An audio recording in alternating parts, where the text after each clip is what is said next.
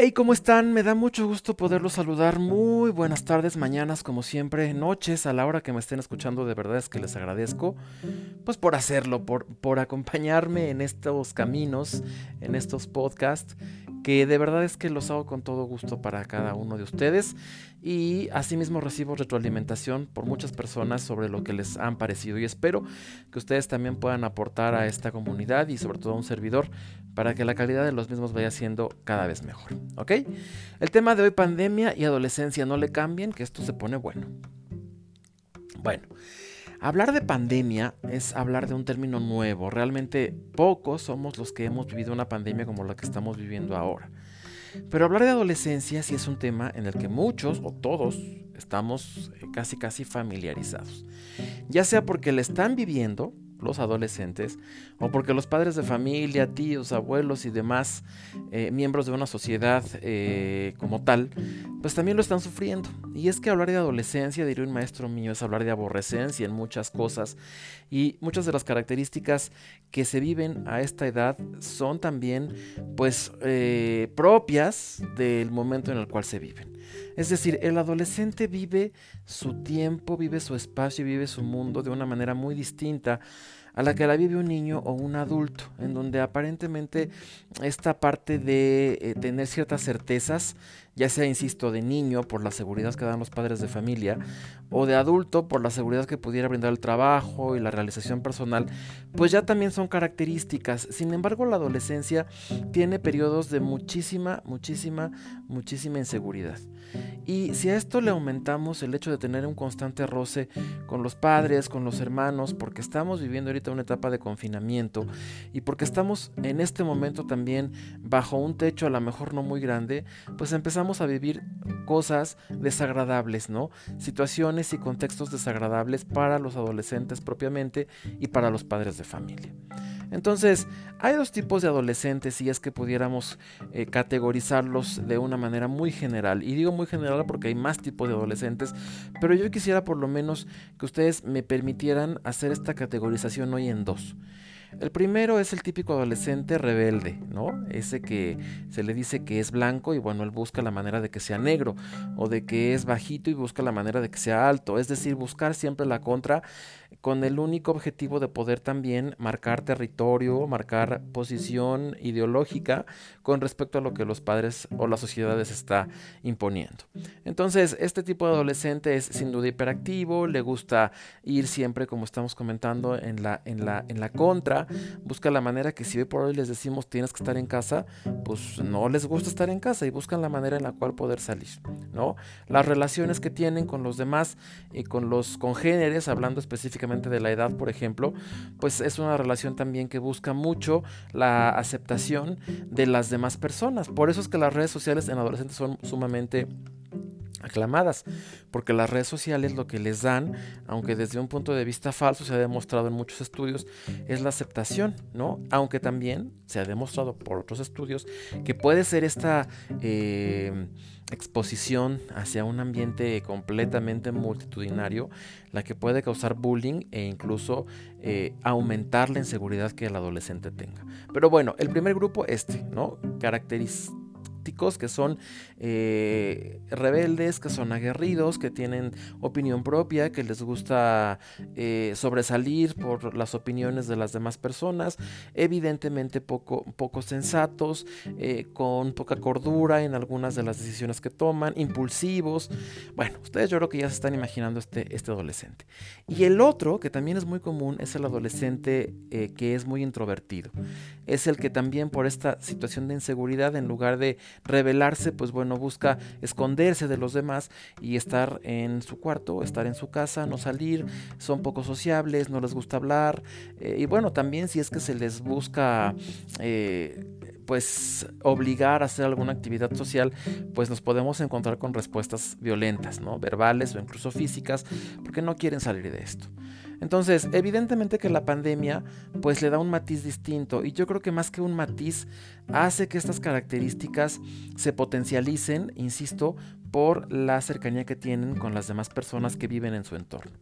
Entonces, no es fácil. Yo les quiero comentar que los tips que vamos a dar en este momento no son fáciles y no son la panacea ni son para que se apliquen y de la noche a la mañana todo cambie y podamos coser y cantar todos juntos y podamos ser una familia feliz. Acuérdense que la familia tiene como principal valor también, aparte del respeto, que yo creo que es el fundamental, la tolerancia en cuanto a los rasgos eh, y la personalidad de, los que en ella habitan y de los que de ella se sirven.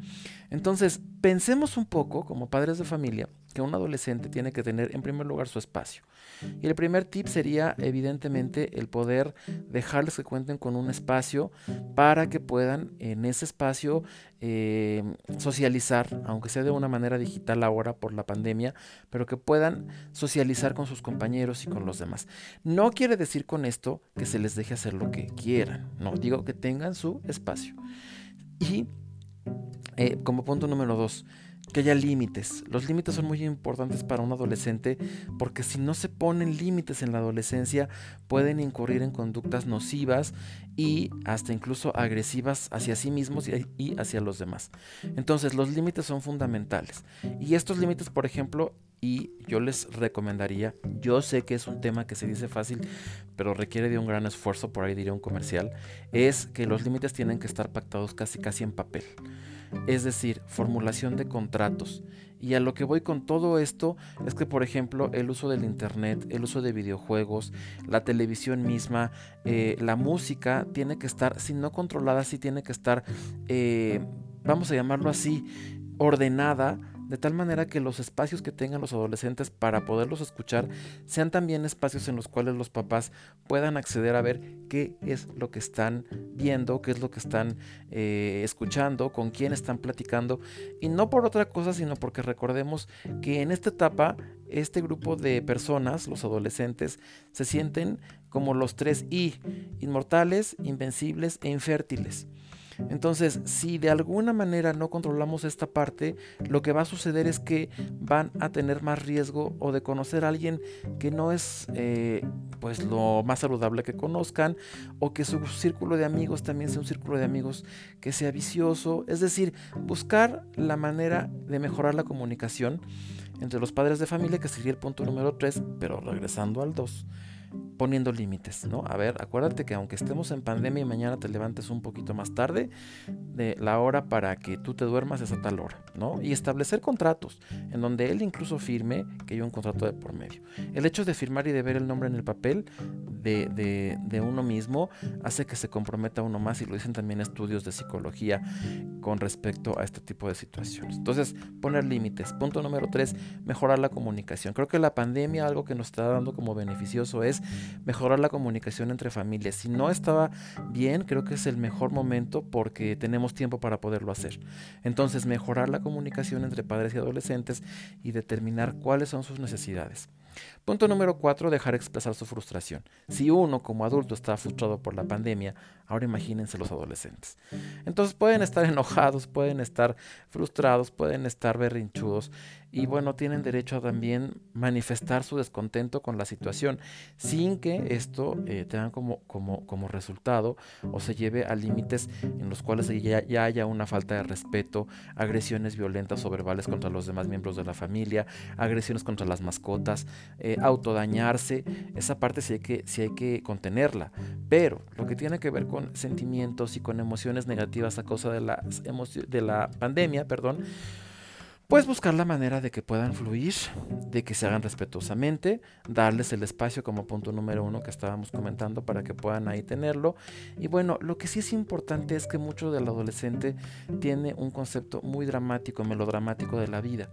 Entonces, hacerles ver con un poquito de racionalidad eh, adulta, pues que esto va a pasar y que bueno, ahorita tenemos que tener paciencia justo para no contagiarnos y para que ellos no contagien a sus seres queridos también eh, de, de, esta enfermedad COVID-19.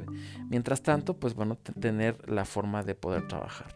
Y algo que también es muy importante como último tip es tener tareas asignadas para los adolescentes dentro del hogar. Dicen que el ocio es eh, la madre de todos los vicios, que la ociosidad es la madre de todos los vicios. Entonces, buscar la manera de mantenerse eh, ocupados siempre va a ser para todos algo positivo.